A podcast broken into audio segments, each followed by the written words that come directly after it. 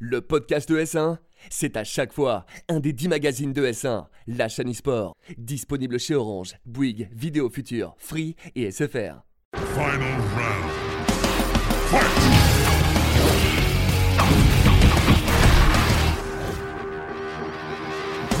Tous et bienvenue dans Versus, votre émission 100% consacrée aux jeux de combat. Aujourd'hui, au programme de l'émission, nous allons revenir sur le CEO Taku, un événement pas comme les autres puisqu'il parle de plein de jeux différents. On reviendra bien entendu sur les nouvelles annonces de Guilty Gear et nous parlerons en compagnie de nos invités sur le plateau de Tekken 7 et du Tekken World Tour qui bat son plein actuellement avec beaucoup, beaucoup de suspense. Pour vous parler de tout ça, j'ai le plaisir d'accueillir sur le plateau Yuki, notre expert Tekken, qui à chaque fois qu'il y a à parler Tekken est là et répond présent. Je te remercie Yuki, bonjour. Bonjour à toi. Comment vas-tu? Très bien, très très bien. On est là, on est en forme, en bonne compagnie avec toi et Génus. Famille. S'enchaînent hein, les, combats, les combats et les tournois Tekken en ce Eh moment. oui. Vraiment, grosse actualité.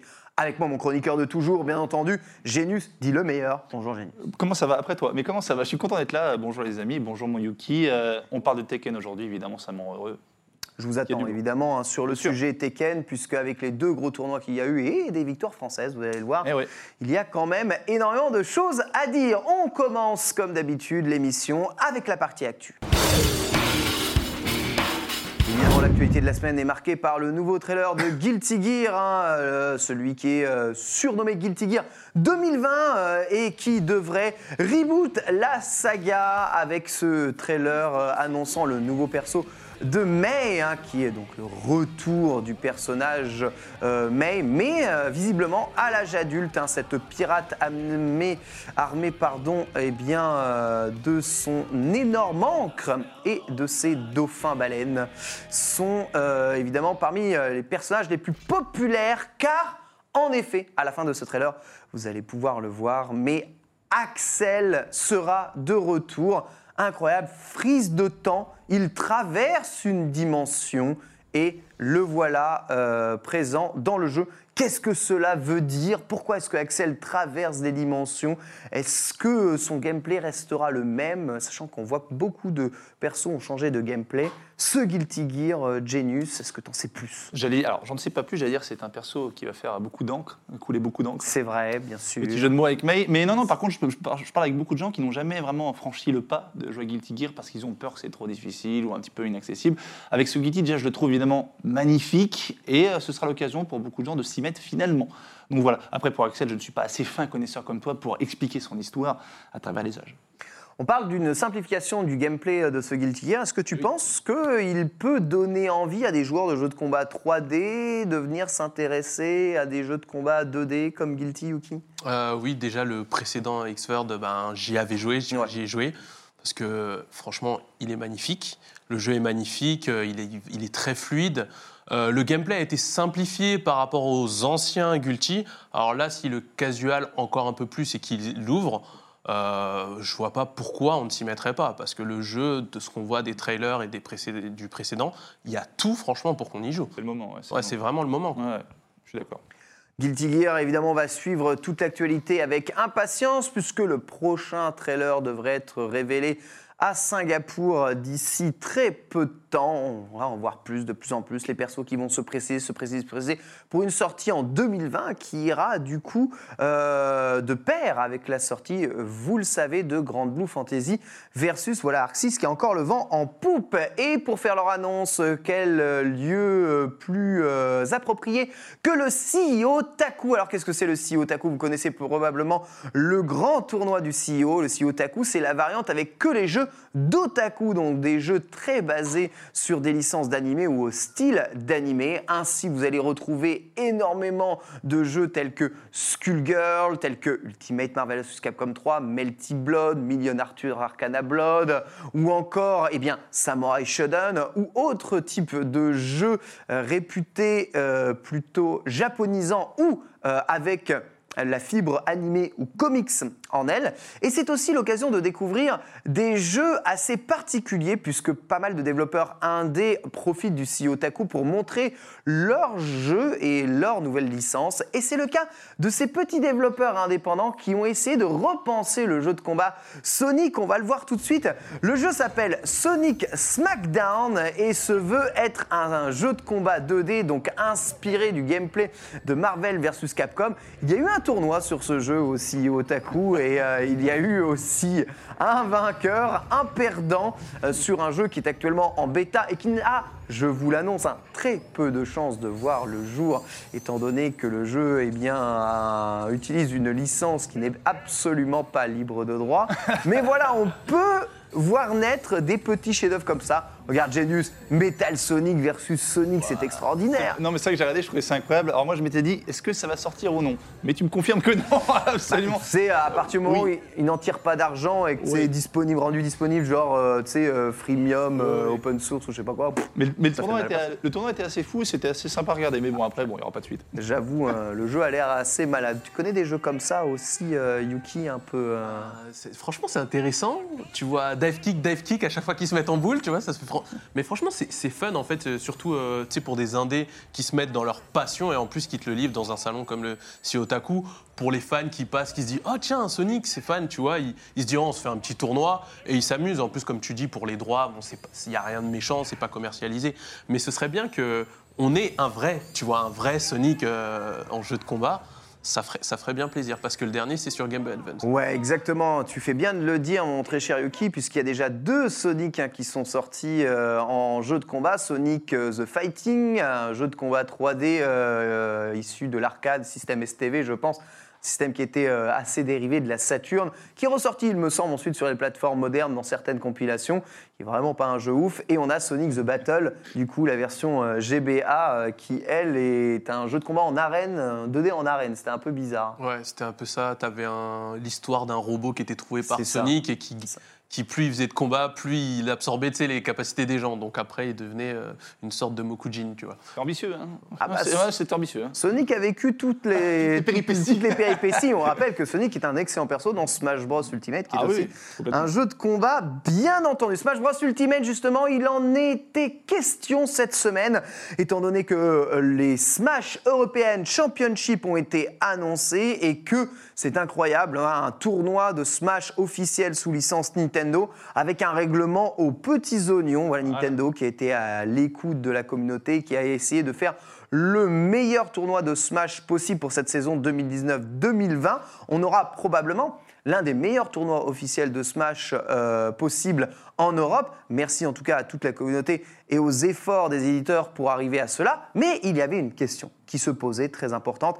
Est-ce que l'on doit conserver ou retirer l'un des derniers persos mis dans le jeu? Il s'agit du héros de Dragon Quest. Et euh, forcé de constater qu'aujourd'hui, le règlement a commencé par interdire le perso et finalement Nintendo France a fait un rétro-pédalage un peu dans la smoule en disant ah euh, non finalement on l'interdit pas on le met quand même. Génius est-ce que tu sais les, les tenants et les aboutissants de cette histoire ou pourquoi est-ce que le perso pose autant de problèmes Bah, pourquoi ça pose problème? Parce que tout simplement, la communauté, c'est toujours comme ça avec les derniers persos. Déjà, parce qu'ils ont peur que les gens n'aient pas assez de temps pour s'habituer au perso et ils pensent que le perso a des choses un petit peu trop craquées. C'est toujours comme ça pour les nouveaux persos. Ils n'ont pas assez approfondi le jeu et le perso pour se dire est-ce qu'il est euh, euh, compétitive, friendly? Tu vois, c'est ça le truc.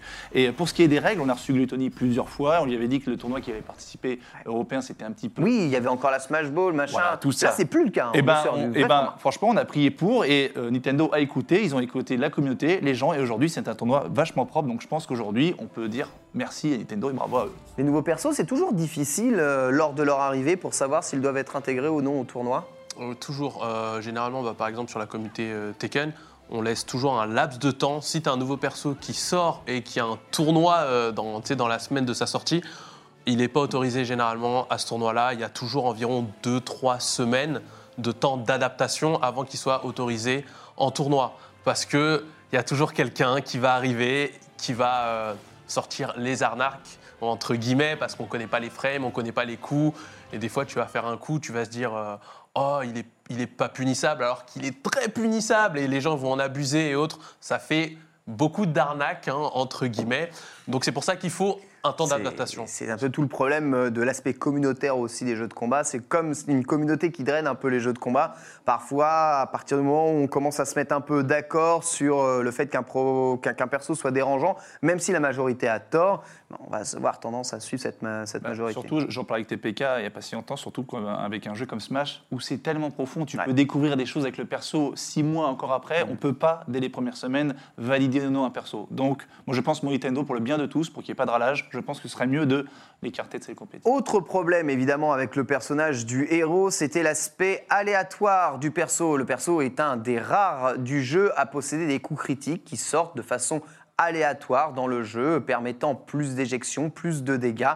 Il a aussi tout un système de magie qui fonctionne aléatoirement. Et encore une fois, dans ces magies qui sont aléatoirement euh, eh bien, disponibles pour le joueur dans un menu, eh bien, ces dernières ont un effet aléatoire. Voilà, tout l'effet très random du perso pose vraiment la problématique de doit-on intégrer un personnage qui est peut-être capable, sans de véritables capacités du joueur, d'éliminer euh, un joueur plus fort sur une arnaque ou sur un coup de dé chanceux. C'est évidemment toujours le grand débat euh, de la, la question entre quelle part d'aléatoire doit-on introduire dans les jeux de combat, sachant qu'il y a quand même un peu d'aléatoire, ne serait-ce que dans la prise de décision, il est absolument impossible d'être sûr euh, que ce que l'on fait va faire mouche à, à 100% dans, dans un jeu de combat. Donc forcément, on prend des risques, mais voilà. Quand c'est sur la prise de risque, tout va bien, mais quand en plus, eh bien, se substitue à la prise de risque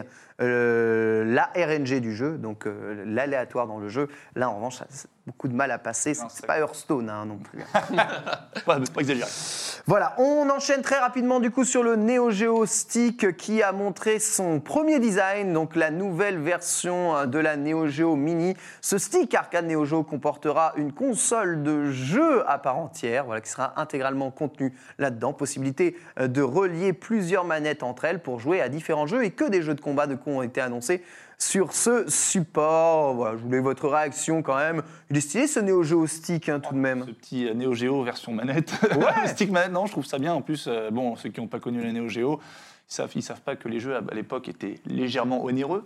Donc, euh, non, non, moi je suis assez pour. J'aime les petites consoles rétro, tout ça. Tu sais bien. Tekken pourrait aujourd'hui tenir dans un stick arcade euh, de, de joueurs coréens. hein. Ah oui. Ça serait facile. Vrai, avec une PlayStation 4 toute petite et le code en dématérialisé, je suis sûr qu'il y a moyen de le rentrer dedans. On pourrait avoir un, un système de jeu complet comme ça, emporté partout. Bah oui. En plus, t'as, ben, t'as, c'est quoi, je crois, c'est Ori, tu sais, qui font l'écran que tu colles Ouais, à la, à la- ouais, à tout la à fait. PlayStation. Et t'en as, ils se baladent comme ça en voyage avec, quoi. À l'aéroport, on joue. Ouais, Non, mais franchement, le, le stick, c'est très bien. Ça fait, ça fait rétro. Il y a très bons jeux sur Neo Geo. Même pour ceux, pour les nouveaux, euh, ils peuvent jouer à des jeux très très fun et ça te fait un comeback en passé. Ça fait toujours plaisir. Cette semaine, nous allons parler de Tekken et du Tekken World Tour avec nos deux invités. On va revenir sur les derniers tournois de ces dernières semaines. C'est le dossier de la semaine. Et on va commencer par le rêve major qui a eu lieu ce week-end et qui a été, eh bien, encore une fois, le théâtre d'affrontements absolument magnifique, Yuki, avec une grande finale au Laker. Bah, le rêve major, c'est simple. Ça fait trois ans qu'il y a le Tekken World Tour, ça fait trois ans que c'est le meilleur tournoi. C'est le tournoi où tu as les meilleurs combats. À chaque fois, il y a une pression. J'étais devant mon écran, franchement, pendant 20 secondes, il y avait un combat, c'était Rangshu contre Loai. Ouais. Tu, tu pouvais pas respirer, il y avait une telle pression. C'est c'est les meilleurs combats, c'est le meilleur tournoi de l'année, donc tu n'es jamais déçu au rêve major. Victoire de Loai d'ailleurs dans ce tournoi, le joueur coréen qui a battu, euh, Nobi, le joueur japonais, hein, encore au top du top. hein. et euh, même si on parle évidemment beaucoup des Pakistanais aujourd'hui, force est de constater que les joueurs coréens, ils sont toujours aussi forts. Ouais, bah Loai, champion du monde, on rappelle, hein, l'équipe avec la même année, Rangshu de la même équipe. Loai qui, de temps en temps, maintenant switch de perso, de perso il joue plus seulement Shane. On sait qu'il a un Lo, il a un Steve, et euh, franchement, euh, voilà, il, il confirme quand même que c'est un boss. Et je suis content quand même pour Nobi, parce que Nobi, ça reste quand même une des grandes légendes de- de- du Japon. Je pense que c'est le genre japonais le plus titré euh, de l'histoire à Taken. C'est vraiment un, c'est le génie absolu. Et le fait de le voir revenir sur la scène comme ça en deuxième position, je suis assez content pour lui. Ils se battent, hein, les Japonais hein, tout de même. Euh, quelle méthode est-ce qu'ils adaptent pour essayer de rattraper le niveau, euh, niveau coréen? En fait, euh, le niveau coréen et japonais n'est pas comme Si- sur... si éloigné. Il n'est pas si éloigné. Non, non, du Parce que, franchement, Nobi, quand tu le vois qui joue là, comme il a joué, il sera toujours ses bonnes performances et il sortira des Coréens. euh, c'est c'est lui qui était en winner. hein. Oui, oui, bien sûr, bien sûr. Loa, il l'a reset, donc c'est-à-dire que sur son chemin, il a balayé tout le monde. Les Japonais, donc, tu prends les top, top euh, Japonais, tu prends du Nobi, du Chikurin par exemple, Du Take. ou du Take, ça fait, ça a le niveau pour battre des top Coréens. Euh, mais après, il y a une petite marge, tu vois, derrière, euh, qui fait que, on va dire, le, le- le gros pack des top japonais contre le gros pack des top coréens, les Coréens ont quand même le petit Ouais. avantage. Un peu plus. euh, Sans oublier aujourd'hui, et je pense qu'on peut l'admettre et le dire, que les joueurs américains sont de quand plus même en plus fort. Oh, sont de plus en plus forts. Ouais. Franchement, les joueurs américains aujourd'hui ont le niveau. euh, tu, prends, Ah tu oui. prends le top 2, Mr. Naps, Anakin, ils ont le niveau Coréens. Ces deux c'est Américains sont au-dessus de tous les Ah, autres ils- Américains, ils ont le niveau japonais. Ah, ils sont monstrueux. Franchement, c'est incroyable. Et je suis content, on a vu euh, euh, Gen, euh, Gen ou Gen comme vous l'appelez. Gen, euh, Gen. Gen, voilà, Liquid Gen. euh, Il faut qui le a- surveiller, il faut Ouais. vraiment Ah bah, le surveiller. Il a gagné récemment la- une petite licence Jésus. Ah. Donc euh, voilà, il a les ailes qui poussent. si Les ailes qui poussent, mais peut-être plus d'argent. Mais- mais parce que peut-être ça- que la Jésus actuellement. C'est un peu le drama au Japon, puisque Ah oui, la Jésus. fédération euh, semble prendre beaucoup d'argent sur les gains Ouais. des joueurs et ça plaît pas trop, en tout cas aux joueurs. Autre tournoi qui a eu lieu dans le cadre du Tekken World Tour, il s'agissait bien sûr du Clash of Olympians, c'était en Europe et c'est Super Akuma, notre joueur français, qui s'est magnifiquement illustré face à Junding, le joueur coréen de Eddie, Super Akuma, qui a remporté ce tournoi. Haut la main, un reset, mais sans trembler, il a remis 3-0 après. Euh, franchement, sans trembler, bon, des petites frayeurs, c'est quand même Joding en face, joueur coréen confirmé, un des meilleurs Eddie au monde, si ce Ouais, n'est si le meilleur, meilleur. Oh, c'est le meilleur. Ouais. Sauf s'il y a un Pakistanais caché, bien sûr. Il y a une bon. petite Lucky Chloé aussi. hein. Et il a sa Lucky. Ah oui. Il a commencé avec sa Lucky. Bon, Très bonne euh, Lucky malheureusement pour lui, Super Akuma, il connaît Lucky Chloé, mais vraiment par cœur de chez Parker. Euh, donc ça n'a pas fait le poids. Il a basculé sur Eddie. Là, il a reset. Akuma a eu un petit mal. Après, il s'est, il s'est recadré et puis il Ouais. a fait les choses euh, Ouais. tranquillement. Mais euh, il y a eu un petit boycott. Le public n'était pas en N'était faveur. Pas très faveur Gookie, on le voit surtout sur le combo final, euh, saut gros pied, grande bande, saut gros pied et euh, la Rajar qui peut passer en combo. Et on l'a vu, la Rajar passer en combo euh, assez, assez souvent. Tout part d'un papier à 10 frames, donc c'est un, c'est un petit peu euh, nauséabond, si je veux dire. Et ouais, ouais, il se prend, il se prend 3-0 euh, par John Ding et tout de suite après. Non, il, il se prend 3-2 et tout de suite après 3-0. Ouais. Franchement, Akuma, voilà, tout simplement aujourd'hui le meilleur joueur français, Dans- le meilleur joueur d'Europe. hein. Dans cette configuration, euh, Super Akuma avait quand même beaucoup de balles de match dans le, la première, le premier FT5 et il s'est fait quand même reset et malgré ça, ça ne l'a pas empêché de mettre 3-0. Tu nous confiais, Genius, que pour toi, Super Akuma, c'est vraiment un des joueurs qui, en plus d'être très bon, a le mental derrière lui pour euh, vraiment gagner des tournois. Ouais, je, je vous confiais ça tout à l'heure. Je me rappelle, il y a, longtemps, il fut à jadis, deux ans euh, avec le FI, deux ans avant sa victoire de l'Evo, même si sur la scène française, c'était Alioun le, le- maître, je disais, t'as le mental et t'as le perso pour. Quand t'allies les deux, c'est quand même magnifique. Et aujourd'hui, Super Akuma a non seulement le mental, parce que c'est un mec, franchement, il s'en fout. Lui, mentalement, il est assez libre. Et il a le perso Akuma. Aujourd'hui, je pense qu'il arrive vraiment à son top niveau pour gagner l'Evo, au moins faire un top 8. Je pense qu'aujourd'hui, Akuma est le seul Français à pouvoir vraiment perf au niveau international à l'Evo. Ouais, oh, ça au moins c'est dit.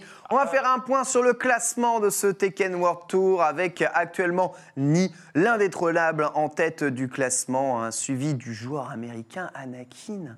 Ben Il y a ouais. tellement de points. Mais Anakin, Anakin, il- il est il- incroyable. En, en fait, c'est simple. Anakin, aux États-Unis, tous les tournois, il a rentabilisé au max. Ah. Que, ce soit, et- que ce soit en dojo, que ce soit en challenger, que ce soit en master, il a rentabilisé des points. Et top 3, Anakin, top 3 à l'Evo. ouais, et des top 3 à l'Evo. Je suis impressionné. Anakin est craint. J'étais sur les. que Je regardais le, le rêve major en japonais et ils arrêtaient pas de dire Anakin quand ils regardaient le classement. Ouais. Sugoi. Sugoi Ouais. Desu. Sugoi desu. Bah, tu vois, à l'Evo, euh, Super. des fois, a- strong, strong. dans, dans les, dans- dans les- dans les tournois, Anakin, bah, euh, il a une flopée de Coréens, de Japonais qui bat. Et c'est beau quand même de voir un joueur Toujours français, là. sixième. Hein. Eh ouais, exactement. Loai, donc euh, évidemment, grosse montée dans le classement ensuite euh, à sa victoire. Euh, Chikurin, qu'il faut évidemment surveiller aussi dans le classement. Arslan H, malgré le peu de tournois qu'il a fait. en- en deux, trois tournois, il a, en deux, trois tournois, il a- Il est cinquième, c'est abusé. Et Super Akuma, quoi, 855 points, qualification garantie, car je vous rappelle, c'est les 19 meilleurs de l'année qui seront qualifiés Ouais. pour ce Tekken World Tour. Un joueur sera qualifié via des euh, finales euh, au La Chance. Est-ce qu'on sait quelle date seront euh, enfin les Tekken World Tour J'ai l'impression que c'est c'est pas encore connu. Si, si, c'est annoncé. Si, tu peux prendre tes, tu peux Tu prendre peux tes billets, c'est début décembre. hein, début en- décembre, comme l'année dernière. En Thaïlande, en Thaïlande. En Début décembre. Bangkok, Ouais. J'y serai. euh, Décembre, ça va être violent. Début- on va avoir début décembre Tekken World Tour, Ouais. mi-décembre Capcom. euh, Capcom Pro Tour, fin décembre Red Bull Comité. Les trois s'enchaînent. Ouais. C'est- Mois de décembre. Le euh, mois de décembre. Et tu finis ça, Excusez-moi. t'as t'as l'Evo Japan juste après. Et oui, tu finis ça, tu reprends en janvier avec l'Evo Japan après une petite Ouais. pause euh, des fêtes de famille. Ouais, là, je pense que les deux mois, là, ils, vont, ils, C'est- sont, ils sont costauds. Ils sont costauds. Ouais. C'est beau, il fait quelle, quelle belle époque pour vivre euh, le versus et sa passion. Euh, c'est l'heure de la séquence du coffre, mon très cher euh, Yuki. Tu vas tirer au sort un jeu random dans le coffre à versus. Je t'en prie, ouvre cette boîte maléfique hein, qui va nous replonger dans l'histoire des jeux de combat. Évidemment, on est content et ce sera un Street Fighter probablement. Qu'est-ce que c'est? Street Fighter 0, le Oh. tout premier. C'est mon jeu. Street Fighter 0, il y a beaucoup de choses à dire là-dessus. On 02, pardon. excuse-moi. 02 02. Ah, tu Ah. avais caché 02. Je sais qui prendre. On prépare ça tout de suite et on se retrouve immédiatement pour la séquence du coffre. Et voilà, bienvenue dans la séquence du coffre à versus avec aujourd'hui Street Fighter 02 ou Street Fighter Alpha 2, hein, euh, l'épisode qui a suivi la saga des Street Fighter Alpha, un épisode qui a pris tout le monde de court à l'époque puisque après les longues itérations de Street Fighter 2, tout le monde s'attendait au Street Fighter 3. Eh bien non, Capcom a décidé de sortir Street Fighter 0, c'est-à-dire la préquelle de Street Fighter, afin d'introduire tout un tas de personnages et surtout pouvoir utiliser beaucoup de personnages de Street Fighter 1. Et c'est le cas notamment de ton perso du cœur, Genius Birdie, qui fait sa première apparition justement dans ce jeu. Dans ce jeu, ouais, moi je l'ai décou- j'ai découvert évidemment dans le 5, mais c'est vrai qu'à l'époque, je me rappelle des, des grands joueurs comme, comme Crusher, des joueurs japonais, euh, ils jouaient Crusher, mais ils jouaient aussi Birdie, et je suis content de le voir tout musclé, et euh, voir à quel point le jeu est quand même toujours aussi magnifique. Ouais, il est beau, hein. Ah, il est beau. il est beau. Je sais pas ce que t'en penses, Suki, toi tu joues Rose, a un personnage apparu aussi dans, dans ce jeu, qui est forcé de constater l'un des personnages les plus forts du jeu. oh, t'as réussi à faire une super Oh, c'est magnifique, ouais, c'est un des personnages les plus forts du jeu. Et ce jeu, du coup, vous voyez, tu as toutes les barres de super en bas séparées en trois Ouais. cases. Donc ça, c'est une grosse nouveauté de, de, de ce jeu. Et tu peux les utiliser pour faire soit un combo personnalisé, soit euh, eh bien, euh, utiliser plusieurs levels de, de super. Vous pouvez refaire une partie, on a encore un tout petit peu de temps ouais. pour montrer un peu tout ça. Cette caractère select screen qui permet d'introduire aussi deux persos jouables apparaissant sur la caractère screen. Le personnage de Dan, qui fait son apparition dans Street Fighter euh, 0, et Gookie, qui était d'ores et déjà présent dans cette licence, mais aussi beaucoup de personnages de Final Fight, tels que Rolento, voilà pris ici, Guy, évidemment Cody qui arrivera plus tard euh, dans, dans, dans le jeu, et, euh, et évidemment, eh bien, euh, le fameux bah, Birdie, etc., qui sont aussi des personnages euh, type Loubar, même si évidemment ça n'est pas euh, euh, Hugo, ni même Poison. Voilà, un peu stun là mon très cher Yuki, mais tu t'en sors comme tu peux. Il faut dire que j'impose le handicap hein, dans ce coffre à versus de jouer au Joy-Con de Switch, hein, ce qui est toujours très compliqué. Mais je remarque qu'après tellement d'épisodes, mon Genius, tu t'en sors très bien. Écoute, euh, mine de rien, la prise en main est là. C'est petit, mais au moins pour faire les cartes de cercle, on s'en sort un peu. Tu vois, donc euh, c'est plutôt sympathique. Vous aviez joué euh, déjà à l'époque Street Fighter 02 Alpha 3. Alpha 3, Ah, ouais, Alpha 3, évidemment, c'est l'épisode le plus connu. Il y a Alpha beaucoup 3. eu d'itérations euh, d'Alpha 3 euh, sur nos consoles, notamment sur PlayStation. Il faut savoir, pour la dernière anecdote de ce Street Fighter Alpha 2 ou 02, c'est un des rares jeux euh, de fin de génération Ouais. de la Super Nintendo. Et le jeu avait quand même réussi à tourner sur Super Nintendo via des procédés assez miraculeux. On rajoutait des puces à l'intérieur de la cartouche pour pouvoir faire en sorte que ça tourne. Et les parties étaient obligées de se charger avant de lancer le début du round, ouais, afin que la mémoire charge assez de données pour pouvoir afficher non, le non, jeu qui était bien au-dessus des capacités de la Super Nintendo à l'époque. Félicitations Genius en tout cas, grosse victoire dans ce défi sur Street Fighter 02, qui est euh, évidemment un jeu important. Merci beaucoup Yuki d'être venu pour nous parler euh, de Tekken Merci ici. hein. On peut te retrouver où exactement euh, si on veut te suivre? Alors, si on veut me suivre, on peut me retrouver sur euh, Twitter, euh, Yuki952, où je mets beaucoup d'actualités Tekken non-stop, tout simplement. Voilà. Très bien, merci Yuki. Merci à toi évidemment aussi, euh, Merci. Genius. On te retrouve comme euh, toutes les deux semaines dans Versus euh, à mes côtés. Merci à vous tous de nous avoir suivis et très très bonne suite des programmes sur ES1 bien sûr.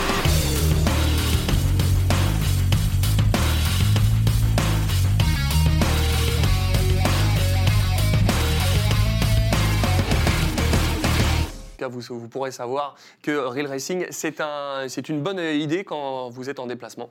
On vous le conseille. On passe tout de suite, c'est la rubrique pour terminer cette émission, c'est le Time Attack et c'est Fabien qui va s'y coller. Le time attack, c'est Fabien qui s'y colle. Je viens de lui lancer la course. Tiens, je te donne la manette. Tu es sur Laguna Seca avec la Chevrolet, le Pace Car. Euh, J'ai fait un chrono que- complètement ridicule hein, en 1,51 749. Snake, qui n'avait jamais touché un Forza, a fait un 2,03 383.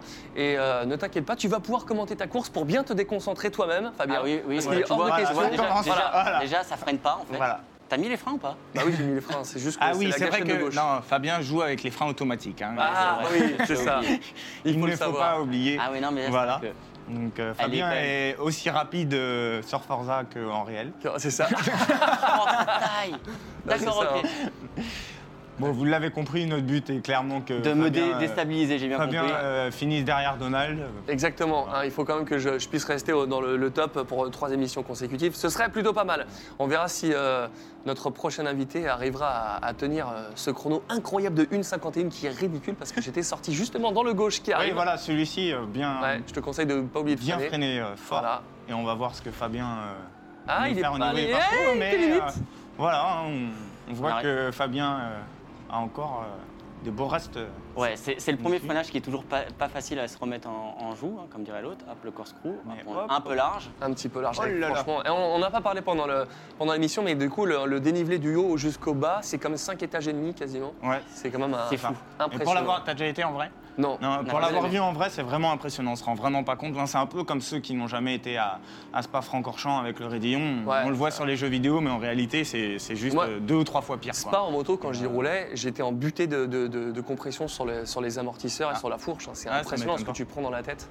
Euh, ça va pas du tout me plaire ce, ce- ce chrono. C'est la dernière fois que tu viens dans e-race, Fabien. Sache-le.